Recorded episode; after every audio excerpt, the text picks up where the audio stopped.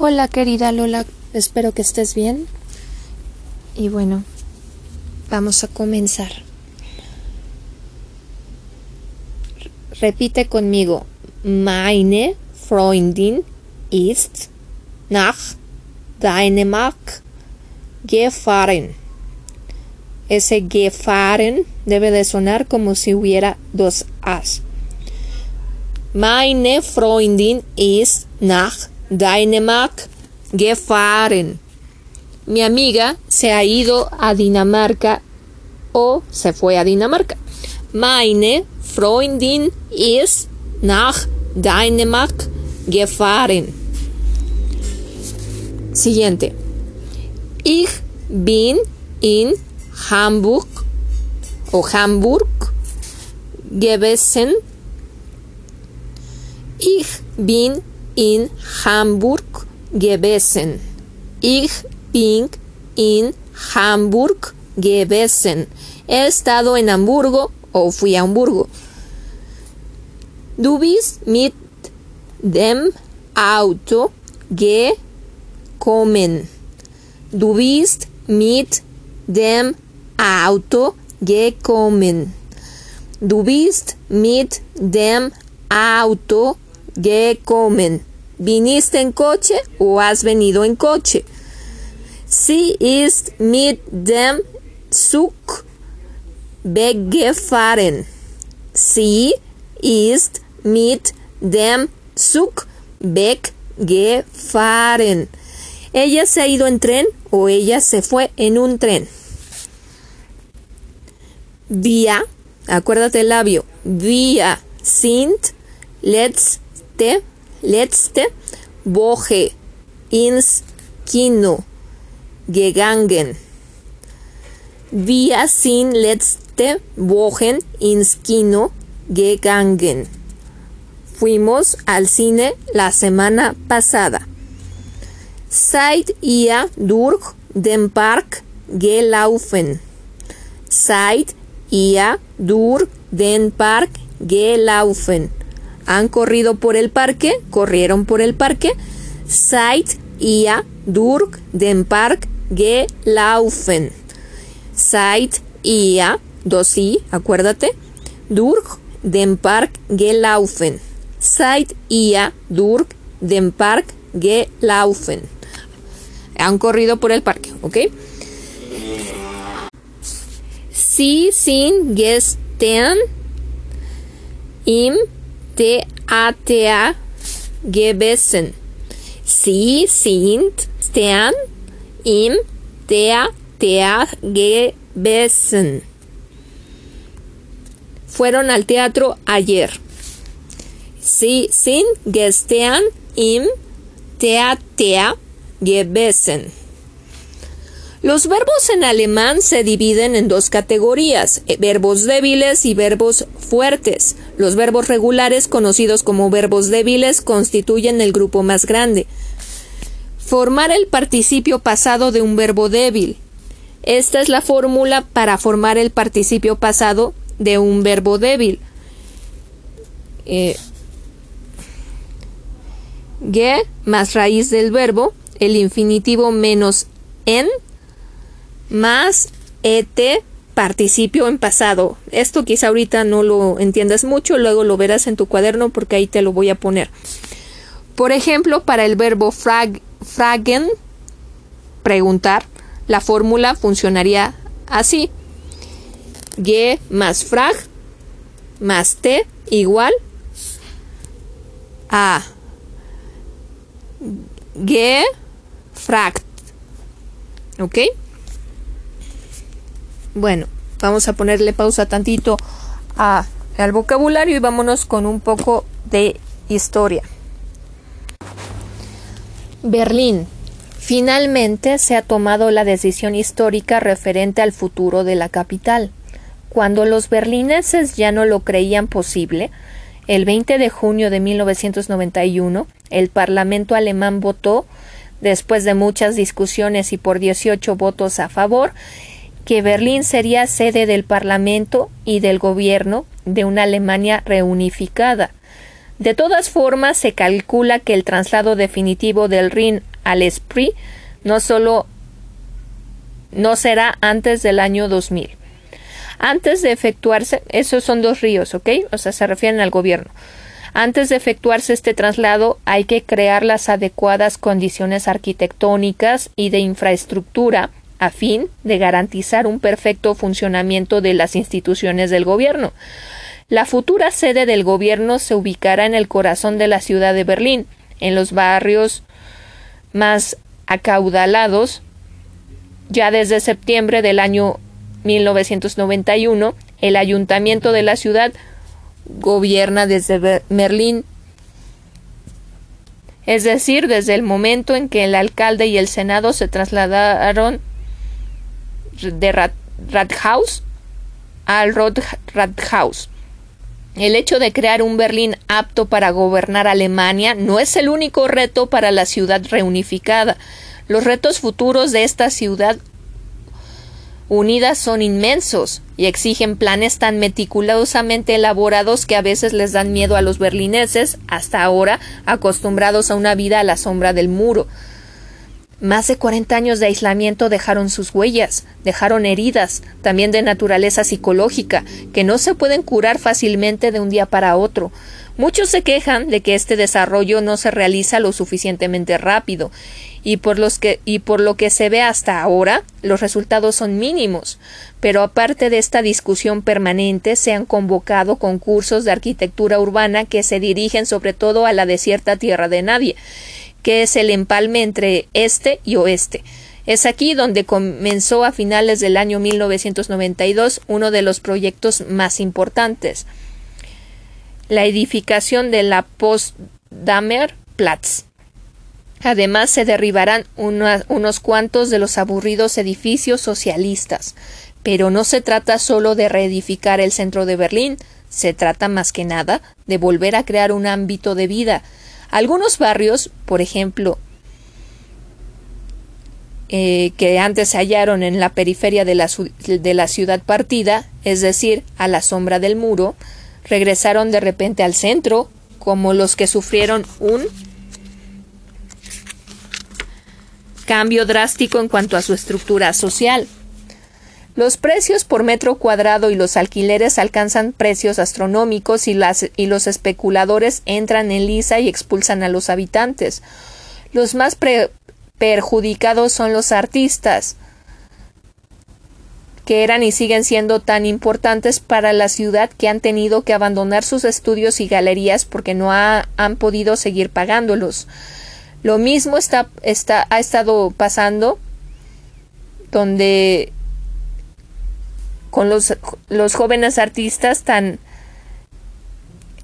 ay, perdón, con los jóvenes artistas que ya ni siquiera quieren estudiar arte. Todo ello exige una política cultural de alto nivel y las posibilidades de la capital ojalá sean enormes como se, se espera. Las condiciones previas de situar Berlín al lado de Londres, París y Roma como metrópolis del arte y cultura están dadas a un alto nivel, aunque ya nadie quiera estudiar arte. Berlín cuenta con 53 teatros, entre ellos la famosa eh, sala teatral, la Eschbuchnen, fundada por Peter Stein, el legendario Deutsche en su día lugar de actuación de Max Reinhardt, y tres óperas La Filarmónica de Berlín, cuyo maestro es Claudio Abado, sucesor de Herbert von Karajan. Eh, es una orquesta reconocida como una de las mejores del mundo. Los museos de Berlín cuentan con innumerables tesoros y valores y esto hace que la capital, aparte de Londres y París, figure como la ciudad más importante de Europa. Esta multitud de museos que creció durante las pasadas décadas de este y oeste independientemente se tendrán que ordenar y renovar. Contándolos todos, hay más de 100 museos en Berlín, entre ellos aparte colecciones de importancia mundial, museos tan grotescos y curiosos como el de los perros, el de la peluquería o el del azúcar, puesto que Berlín ha vuelto a recuperar su periferia natural, el hermoso paisaje Con todos sus bosques y lagos también ha recuperado los castillos prusianos y otros monumentos. Solo nos queda la esperanza de que cada una de las polifacéticas colecciones berlinesas sobreviva, porque cada una tiene su valor muy especial. Lo que no lo que no sobrevivirá serán probablemente los monumentos artísticos de las personalidades socialistas, al menos de esas personalidades ideológicamente muy significadas que aún dan nombre a una gran cantidad de calles y plazas en la parte este de la ciudad. Un monumento representativo de la época de la RDA ya se ha derribado, la gigantesca estatua de Lenin en la plaza homónima. Por otra parte, hay mucha gente que considera los monumentos como testimonios de su época y quieren que se mantengan, lo que significa que las opiniones al respecto siempre van a ser muy diversas. Formar el participio pasado de un verbo fuerte. Bueno, como por ejemplo el verbo comen, venir. Comen. Sería ge más com más en sería ge comen. Se le agrega el, el, el ge, ¿viste? Ahora, escribir sobre el pasado, utilizar el pasado simple. El pasado simple o pretérito indefinido se suele utilizar en los periódicos, los libros y otros textos, pero es menos frecuente que el lenguaje hablado. Por esta razón no se encuentra una excepción es el pasado sein, ser o estar, que a menudo se usa más que el tiempo perfecto tanto en el lenguaje hablado como en el escrito. Ejemplo. Ich war. Ich war. Yo estuve. Ich war. Ich war. Du warst. Du warst. Tú estuviste. Du warst. Usted estuvo. Sí, var, waren. Sí, waren. Sí, waren. Él o ella estuvo. Ea sí es bar. Ea sí es bar. Nosotros estuvimos vía Varen. Vía Varen. Vía Varen. Ustedes estuvieron Ia Bart. Ia Bart. Ustedes estuvieron sí Varen. Sí Varen. Ellos o ellas estuvieron sí Varen. Igual, ¿viste? Hablar sobre el futuro. En Alemania, el tiempo futuro no se usa tan sistemáticamente como en español. En muchas situaciones se utiliza más bien el tiempo presente. Si estás hablando sobre cosas que tendrán lugar en el futuro, desde luego puedes utilizar el tiempo futuro. Para formar el tiempo futuro en alemán se utiliza el verbo werden, werden, werden werden, volverse, y se añade un infinitivo. Ejemplo. Ich werde. Ich werde. Yo voy a. Ich werde. Tú vas a. Du wirst. Du wirst. Du wirst. Usted va a. Sie werden. Sie werden. Usted va a. Sí, werden. Él, ella va a.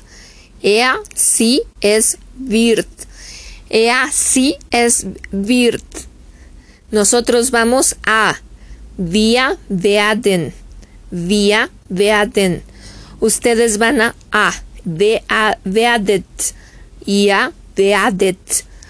Ia werdet. Ustedes van a. Sí werden. Ellos, ellas van a. Sí werden.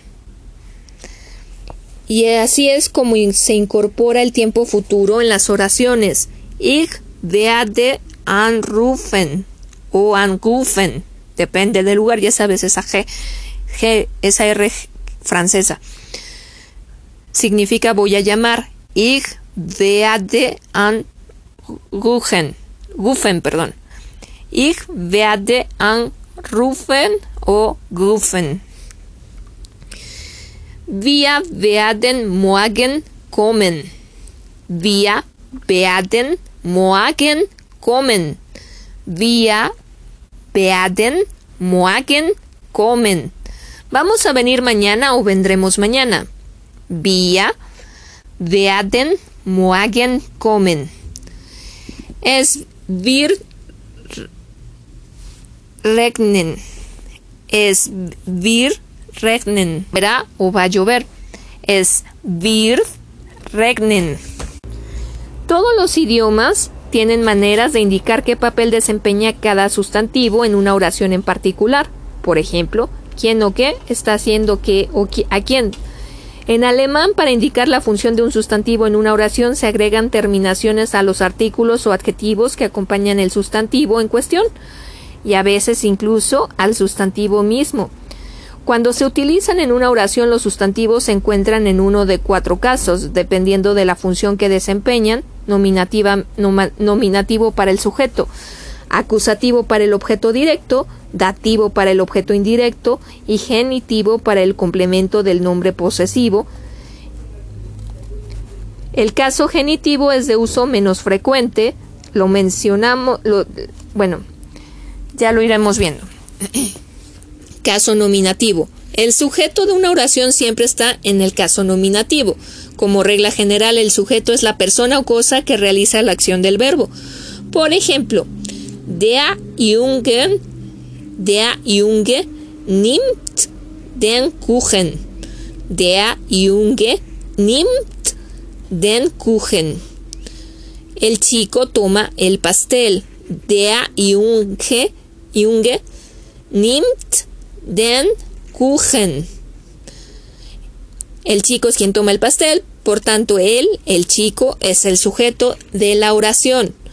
Caso acusativo. El objeto directo de la oración siempre está en el caso acusativo. El objeto directo es la persona o cosa directamente afectada por la acción del verbo. Así pues, en la oración der Junge nimmt den Kuchen, el chico toma el pastel, el pastel es, el objeto directo, es la cosa que está siendo tomada. Der Junge nimmt den Kuchen caso dativo. El objeto indirecto de la oración siempre está en el caso dativo. El objeto indirecto es la persona o cosa indirectamente afectada por la acción del verbo. Por ejemplo, en la oración Der Junge gibt dem Hund den Kuchen.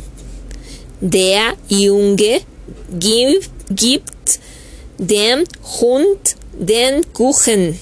Der Junge gibt dem Hund den Kuchen.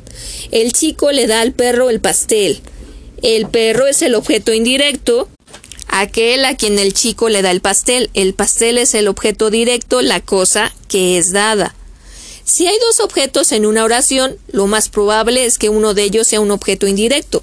Si tienes dudas, eh, no te preocupes. Ya en el cuaderno, cuando lo tengas, vas a entenderlo un poco mejor, ¿ok? Pero bueno, digamos que pones le o les delante del verbo, del verbo, luego pregunta a quién y la respuesta será el objeto indirecto. El chico le da el pastel a quién, al perro. Este es tu complemento indirecto. Hay que tener en cuenta, sin embargo, que esta regla no se aplica con algunos verbos que no se rigen de igual manera en el español y el alemán. Preguntar, costar, pedir, interesar y, dependiendo del uso, a veces también ayudar. Los museos de Berlín cuentan con innumerables tesoros y valores, y esto hace que la capital, aparte de Londres y París, figure como la ciudad más importante de Europa. Esta multitud de museos que creció durante las pasadas décadas de este y oeste independientemente se tendrá que ordenar y renovar. Contándolos todos, hay más de 100 museos en Berlín, entre ellos aparte colecciones de importancia mundial. Museos tan grotescos y curiosos como el de los perros, el de la peluquería o el del azúcar. Puesto que Berlín ha vuelto a recuperar su periferia natural, con todos sus bosques y lagos, también ha recuperado los castillos prusianos y otros monumentos. Bueno, esto ya lo había dicho antes, pero tuve fallas técnicas, lo, siento. Solo nos queda la esperanza de que cada una de las polifacéticas colecciones berlinesas sobreviva, porque cada una tiene su valor muy especial. Lo que no sobrevivirá serán probablemente los monumentos artísticos de las personalidades socialistas. Esto ya lo había leído. Oh, rayos. Me lo voy a brincar, lo siento, se me olvidó. Pero bueno, ya es la parte donde te narro lo de la estatua de Lenin, ¿de acuerdo? Bueno, sigo con lo siguiente. Situación y extensión. Berlín se encuentra en el corazón de Europa. Sus límites coinciden por este con Nápoles y por el norte con Londres. Su mayor extensión en dirección este-oeste es de unos 45 kilómetros y de unos 38 kilómetros en dirección norte-sur. La ciudad se ubica entre la montaña central y la costa del mar Báltico, justo en el corazón de la marca de Brandenburgo, junto a los ríos Spree y Havel. Berlín es la mayor ciudad de Alemania, tanto en superficie como en población.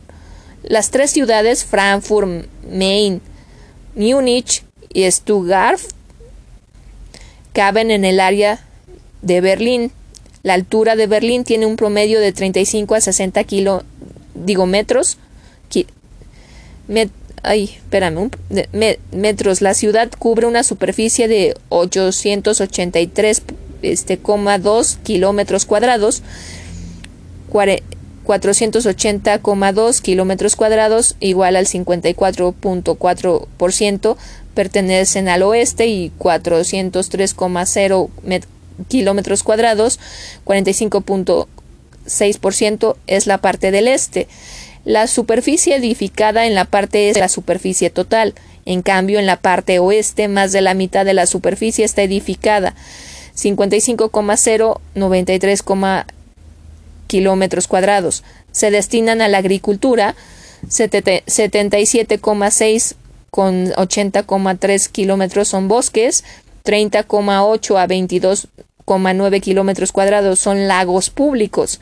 Los parques y áreas verdes suman 43,5 a 48,0 kilómetros cuadrados. En los que se refiere a las cantidades de bosques,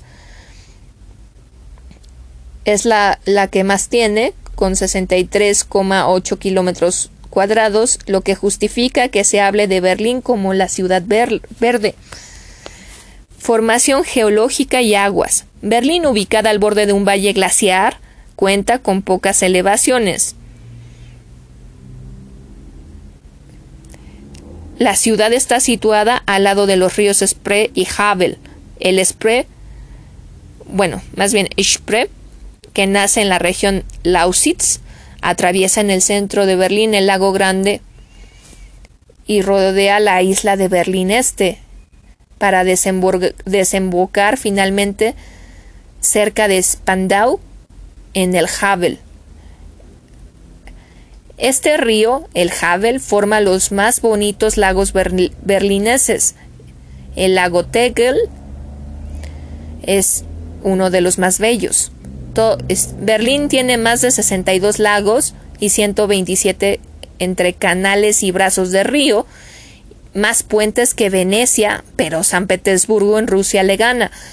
Ninguna otra ciudad grande de Alemania cuenta con una zona recreativa urbana tan vasta como la tiene Berlín. Durante los fines de semana, con cielos despejados, algunos de ellos se ven más concurridos con invasiones de público que se mueve por todos lados, todos ellos muy cercanos a la gran ciudad. En cambio, las regiones algo más lejos del centro están prácticamente vírgenes, como por ejemplo en los bosques de Spandau, Tegel, en el sur de Berlín, donde encontramos bosques mixtos. Es falso que en Berlín solo haya pinos, con tierras cenagosas y fangosas y además lagos chiquitos. Según cálculos estadísticos, le corresponde a cada habitante de Berlín 41 metros cuadrados de bosque. El clima. Berlín se halla justamente entre la zona del clima oceánico, del continental, dominado por vientos del oeste. La atmósfera aromática y seca, famosa como la sana aire rozagante de Berlín, se debe a la gran cantidad de bosques que actúan como filtro aéreo. Ni siquiera las alarmas que hay de vez en cuando por la contaminación han podido cambiar esa reputación. El clima berlinés se caracteriza por ser relativamente seco. El promedio de precipitaciones de 600 milímetros este, al año está considerablemente por debajo de la de Múnich, Friburg, Friburgo y Bonn. La, temperatura media anual es de 9.3 grados, la media mensual más baja enero es de 0.7 grados y la más alta en julio llega a los 19 grados.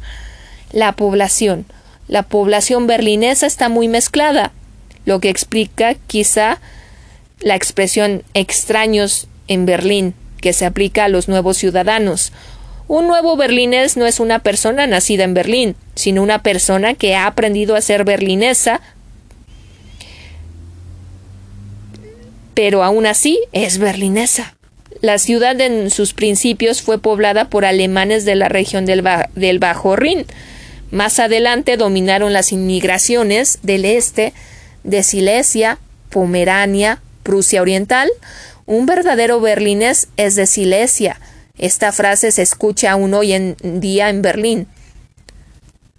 Alrededor del año 1700 huyeron unos 6.000 hugonotes franceses, buscaron refugio en Berlín y fueron rápidamente asimilados. Los apellidos siguen siendo representativos de esa época. Berlín siempre ha vivido de nuevos inmigrantes. Si se puede decir que hasta ahora venían del oeste, ahora desde la apertura del muro, los inmigrantes son mayoritariamente del este. Berlín cuenta hoy con aproximadamente 3,5 millones de habitantes, 4 5 millones eran en el año 1943, o sea que falta un millón. Y entre ellos 2,2 millones viven en la parte oeste y el resto 1,3 millones en la parte este. El verdadero número de habitantes en la parte oeste de la ciudad oscila en 2,2 y 2,3 millones, ya que esta parte de la ciudad alberga una gran cantidad de extranjeros ilegales. En Berlín Oeste, según datos oficiales, viven 305 mil extranjeros, entre ellos 131 mil turcos, 35 mil yugoslavos, 21 mil polacos, 8.500 italianos y 9 mil griegos. La mayoría son trabajadores que viven sobre todo en los barrios más pobres. Es y que estos barrios reciben apodos denigrantes por parte de los alemanes de pura cepa, como Pequeño Estambul, Pequeña China, este, pequeño, pequeño Israel, etc. El 28% de extranjeros mayoritariamente y la estructura de la población sufrió un cambio total durante las décadas pasadas. En la parte este de la ciudad los extranjeros ascienden a 16.000 personas, o sea, ahí son muy poquitos. El aumento de la población de Berlín se estima en un millón para los próximos 20 años. La densidad de la población es de 3.850 habitantes por kilómetro cuadrado. La mayor densidad se encuentra en y la menor en Köpenick con 874 habitantes. Bien, quiero que tú me averigües ¿Cuántos habitantes hay hoy, 2021, en Berlín? ¿Ok? Y me lo digas. El berlinés y su idioma. Gott, el escritor, dijo en, algún momento que los berlineses son como una especie bruta y quien quisiera ganar a esta especie necesitaría tener pelos en los dientes y ser lo suficientemente bruto para mantenerse vivo. Este dicho se relaciona con la traviesa jerga berlinesa que pincha todo lo soberbio como una aguja eh, como una como una aguja a un globo y devuelve lo exagerado a sus verdaderas dimensiones. Hay muchas canciones y proverbios berlineses que expresan perfectamente con mucho humor la filosofía del auténtico berlinés frente a las situaciones serias a las que se va enfrentando, sin temor de solución, de solucionarlas. Esta ha sido desde siempre su estrategia para vivir y sobrevivir. Típicos del humor berlinés son además los motes asignados a monumentos y edificios, burlándose de ellos, pero a la vez expresando un poco de cariño. Los extraños los extraños muchas veces interpretan el espíritu del berlinés y su ciudad de escepticismo como brusquedad o falta de cortesía, pero si uno conoce mejor a los berlineses se sabe que hay mucho corazón detrás de la jerga. Y así es como se incorpora el tiempo futuro a las oraciones. Ich werde anrufen, voy a llamar. Ich werde anrufen o anrufen, depende. voy a llamar. Wir werden morgen kommen. Vamos a venir mañana o vendremos mañana. Estamos repasando de nuevo. Es wird regnen, lloverá o va a llover. Es wird regnen. Darle el lenguaje al el caso adecuado. Bueno. Vamos por acá.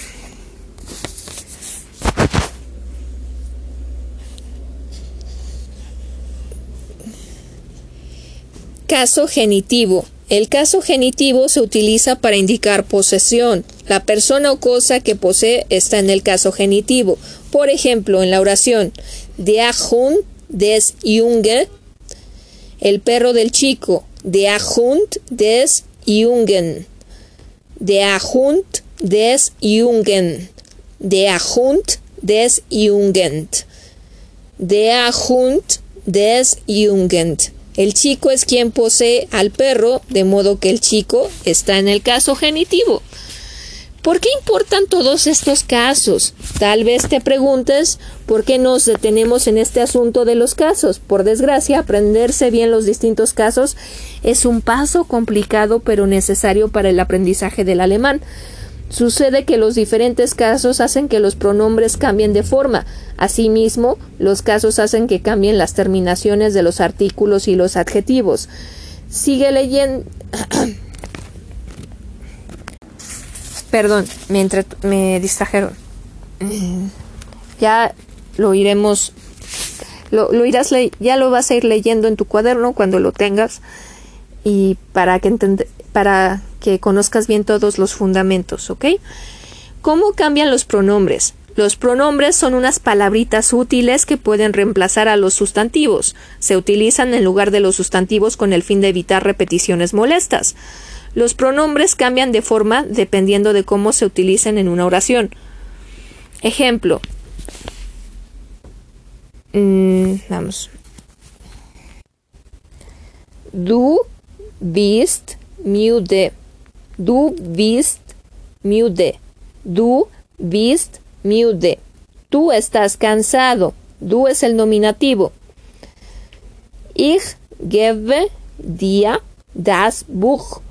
Ich gebe dir das Buch. Te doy el libro. Ich gebe dir das Buch. Ich gebe dir das Buch. Dir es el dativo. Ich frage dich. Ich frage dich. Ich frage dich. Te estoy preguntando. Dich es el acusativo. ¿Cómo cambian los artículos indefinidos? El artículo indefinido ein, un, puede adoptar diferentes terminaciones. La terminación que tome dependerá de si acompaña al sujeto de una oración, nominativo, un complemento del nombre, genitivo, el objeto directo, acusativo y el objeto indirecto, dativo. Los siguientes ejemplos te van a mostrar el artículo indefinido ein con sus terminaciones masculinas en los cuatro casos. Ein Wagen steht auf der Straße. Ein Wagen steht auf der Straße. Ein Wagen steht auf der Straße. Hay un coche parado en la calle. Ein es nominativo. Du liest das Buch eines Freundes. Du liest das Buch eines Freundes. Du liest das Buch eines Freundes. Estás leyendo el libro de un amigo. Eines es genitivo. Ich leihe einem Freund mein Auto. Ich leihe einem Freund mein Auto. Ich leihe einem Freund mein Auto. Le presté mi coche a un amigo. Einem es el dativo. Ich habe einen Hund. Yo tengo un perro. El einen es el acusativo. Recuerda, ich habe einen Hund. Los siguientes ejemplos muestran el artículo definido masculino der con sus terminaciones apropiadas en los cuatro casos. Der Wagen steht auf der Straße. El coche está parado en la calle. Der es el nominativo. Der Wagen steht auf der Straße. Du liest das Buch des Freundes.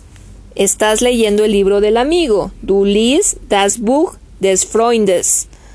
El des es el, es el genitivo. Ich leihe dem Freund mein Auto. Le presté mi coche al amigo. Ich leihe dem Freund mein Auto. El dem es el dativo. Ich habe den Hund. Ich habe den Hund. Yo tengo el perro. Den es el acusativo. ¿Cómo cambian los posesivos? Los pronombres posesivos indican propiedad, establecen la diferencia entre lo que te pertenece a ti y lo que me pertenece a mí, y así sucesivamente.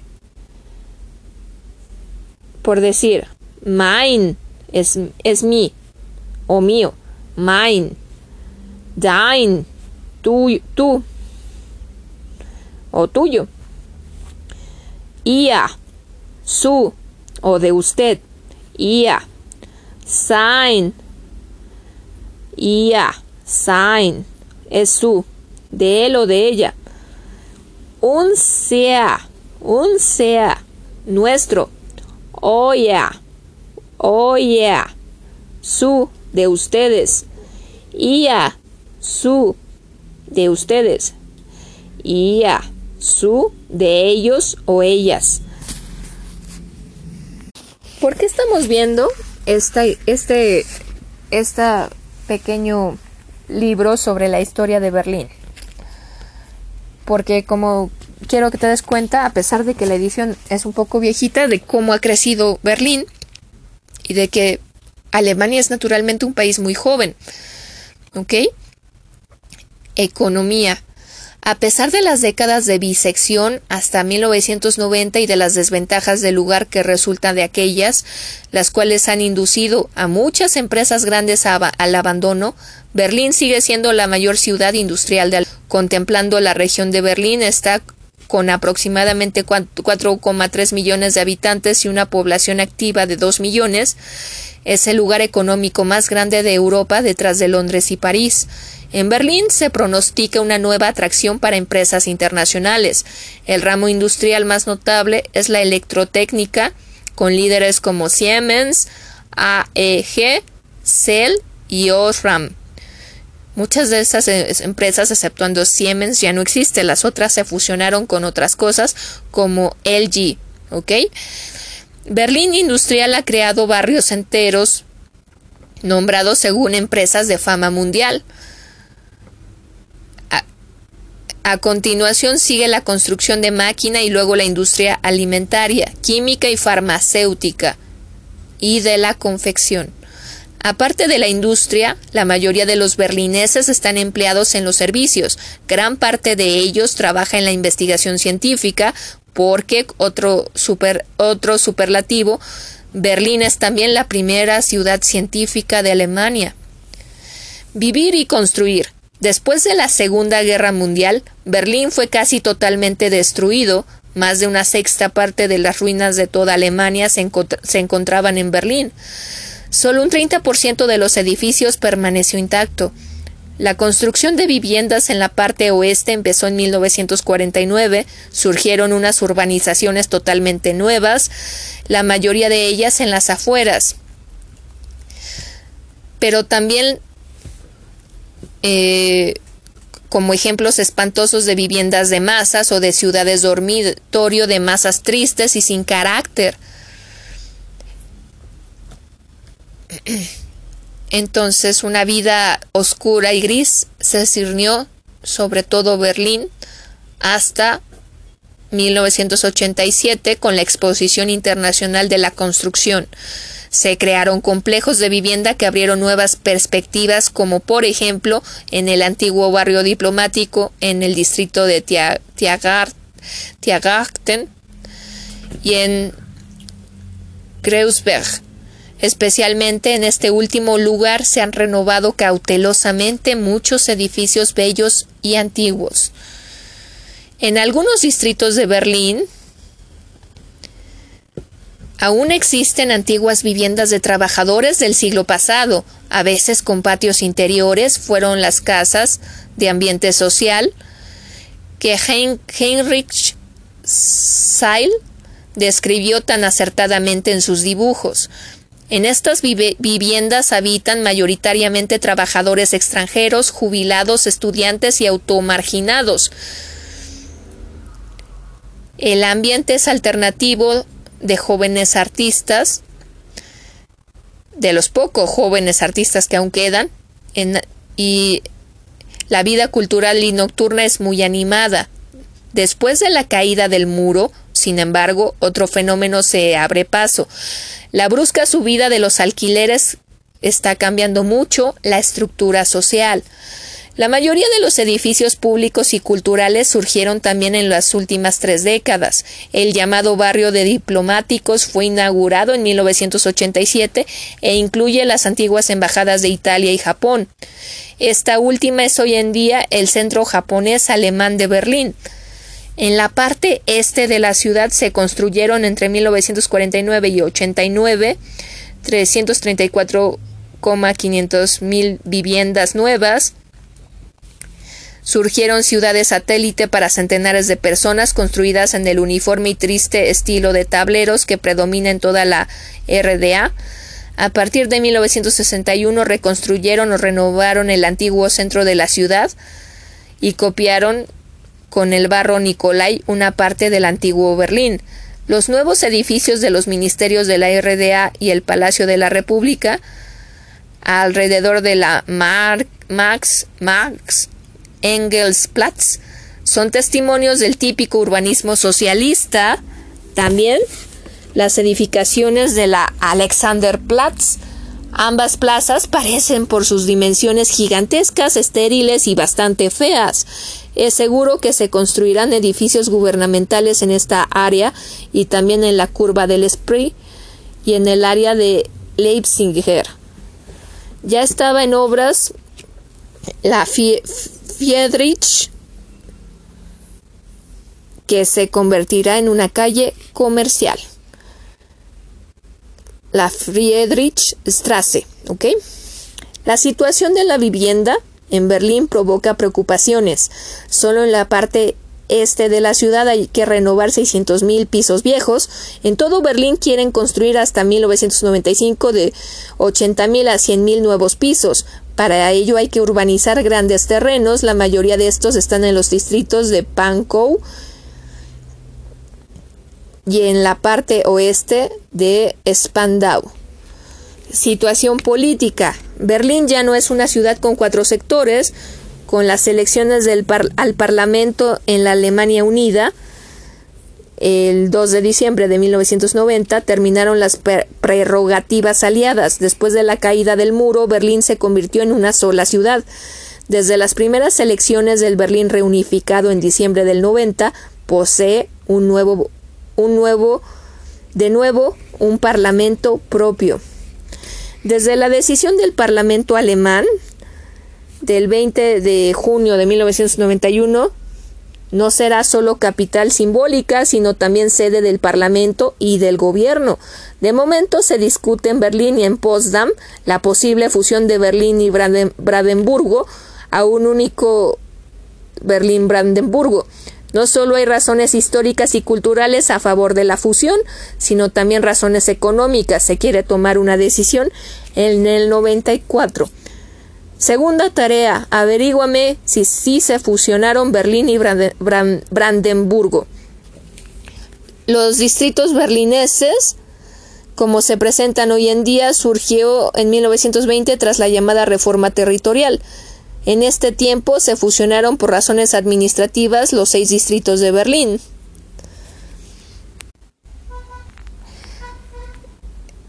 Mm. En 1988, Berlín cumplió 750 años y es, fue nombrada la ciudad cultural de Europa. Ahora averíguame cuántos años tiene hoy Berlín, si en 1988 cumplió 750. En 1963, el 26 de junio, el presidente norteamericano John F. Kennedy visitó Berlín y dijo delante de todos, soy berlinés. El área de Berlín ya fue colonizada hace ocho mil años antes de Cristo, como prueban objetos hallados en excavaciones. Allí vivieron tribus suabas desde el siglo I después de Cristo. En los siglos II y III después de Cristo, los burgundios, germanos del este, penetraron temporalmente en el área. Alrededor del año 650 los vendos, eslavos, eh, los eslavos es, son germanos, pero tienes que recordar algo, Lola.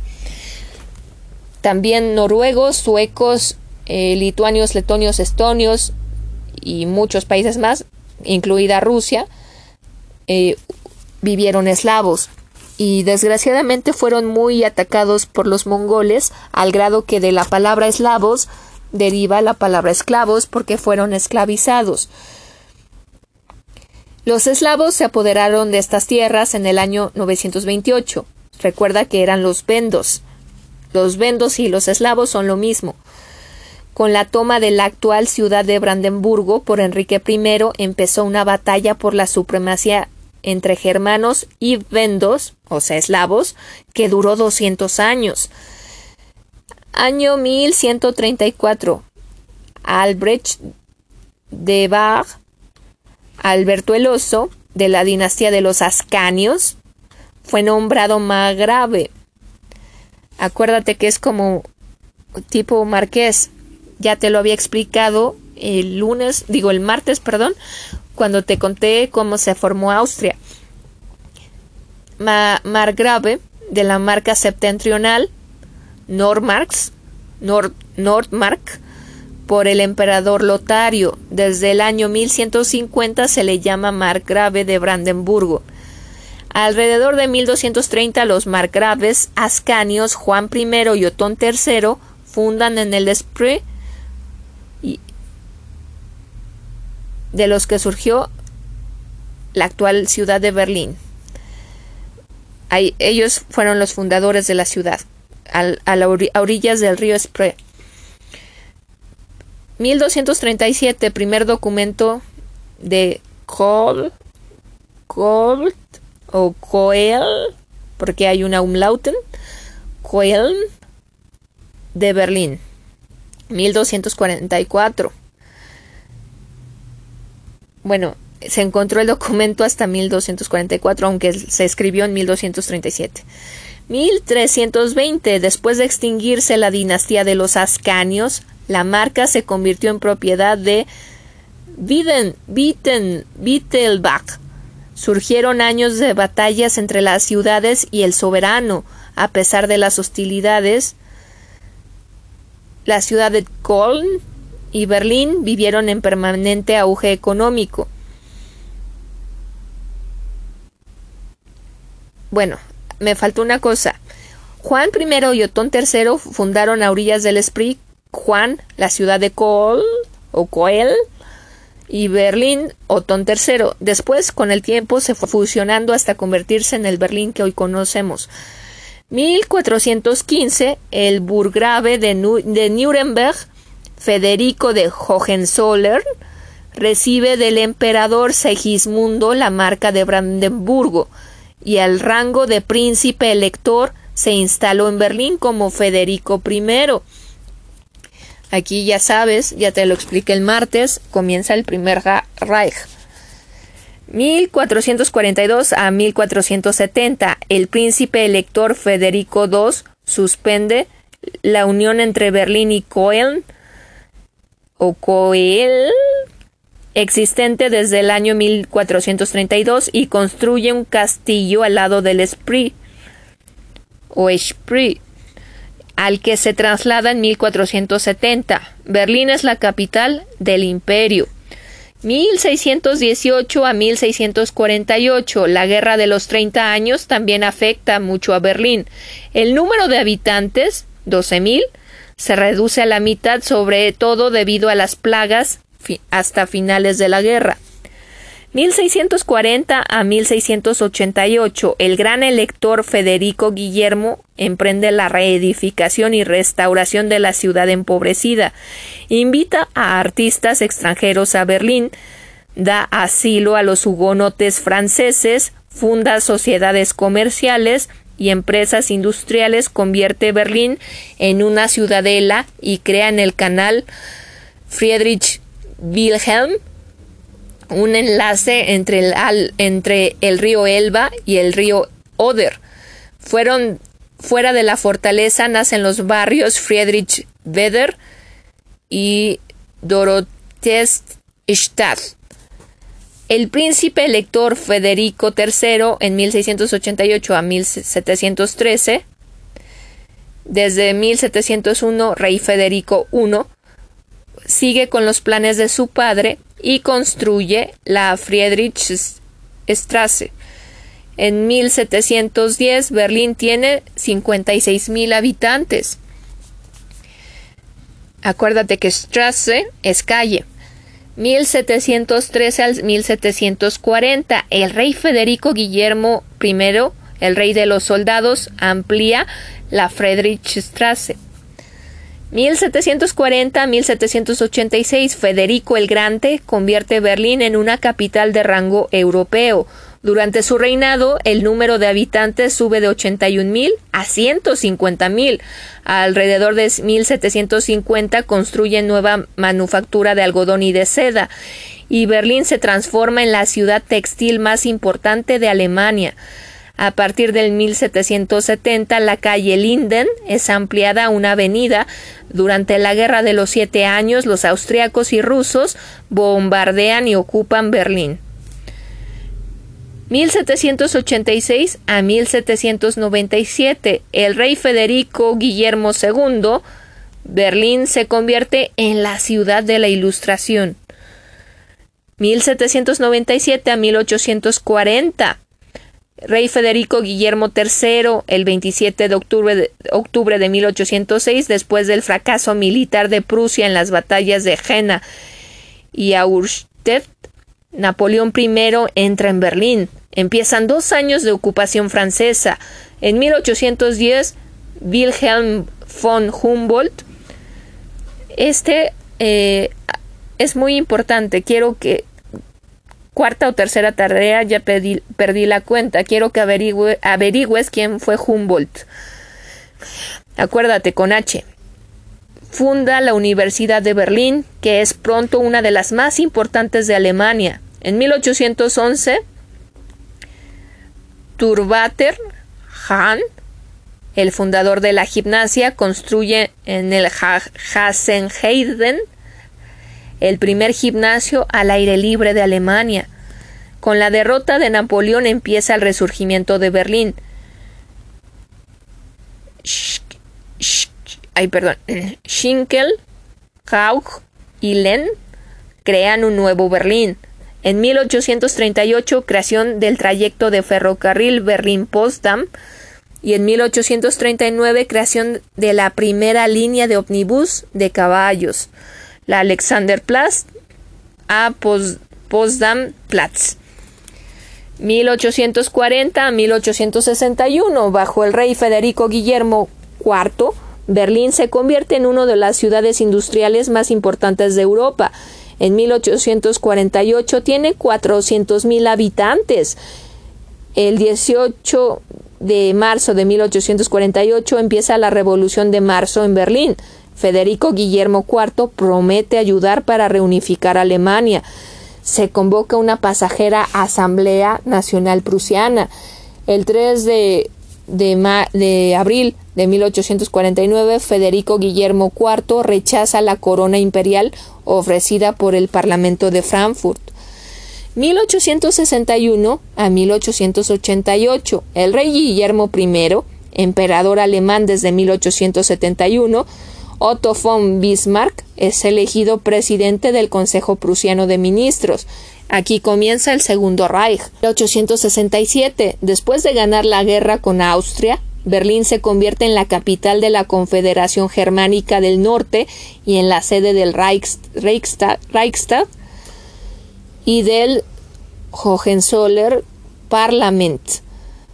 El 18 de enero de 1871, Guillermo I es proclamado emperador de Alemania en Versalles. Berlín se convierte en la capital del imperio. Su número de habitantes es de 826 mil. 1888. El emperador Federico III gobierna solo 99 días. 1888 a 1918. El emperador Guillermo II destituye a Bismarck. Lleva a la ciudad a un gran auge. En 1900 el número de habitantes de Berlín sube a 1.9 millones.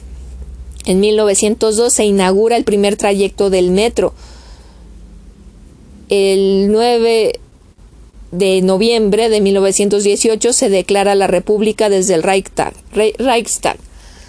1920 Berlín y sus suburbios en un, en un municipio de 4.1 millones de habitantes durante la República de Weimar. Berlín es el centro político y económico y cultural del Reich. 30 de enero de 1933, la toma del poder de Hitler.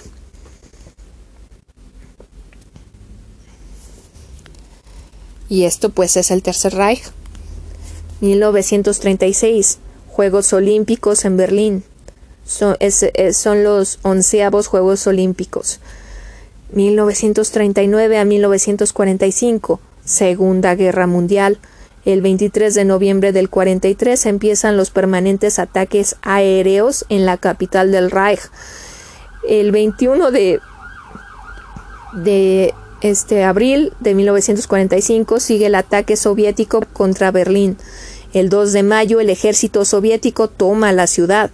El 5 de junio Berlín se convierte en la sede del Consejo Supremo del Control Aliado.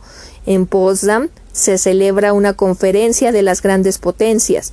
El 4 de julio penetran tropas americanas y británicas en la ciudad y el 12 de agosto tropas francesas. Berlín se divide en cuatro sectores. 1946, el 20 de octubre, se celebran las, las primeras y de momento últimas elecciones libres en Berlín como ciudad unificada, en las que se elige una asamblea democrática de concejales. 1948, después de la salida de la Unión Soviética del Consejo de Control Aliado, 20 de marzo, y de la Comandancia Aliada, 16 de junio, empieza el bloqueo de los sectores del oeste, 24 de abril, que son abastecidos a partir del 28 de puente aéreo. Casi mil aviones americanos y británicos aterrizan cada día en los tres aeropuertos de Berlín Oeste. El 30 de noviembre proclaman un nuevo Consejo Municipal en Berlín Este, con esto se consuma la participación, la partición de la ciudad para los aliados.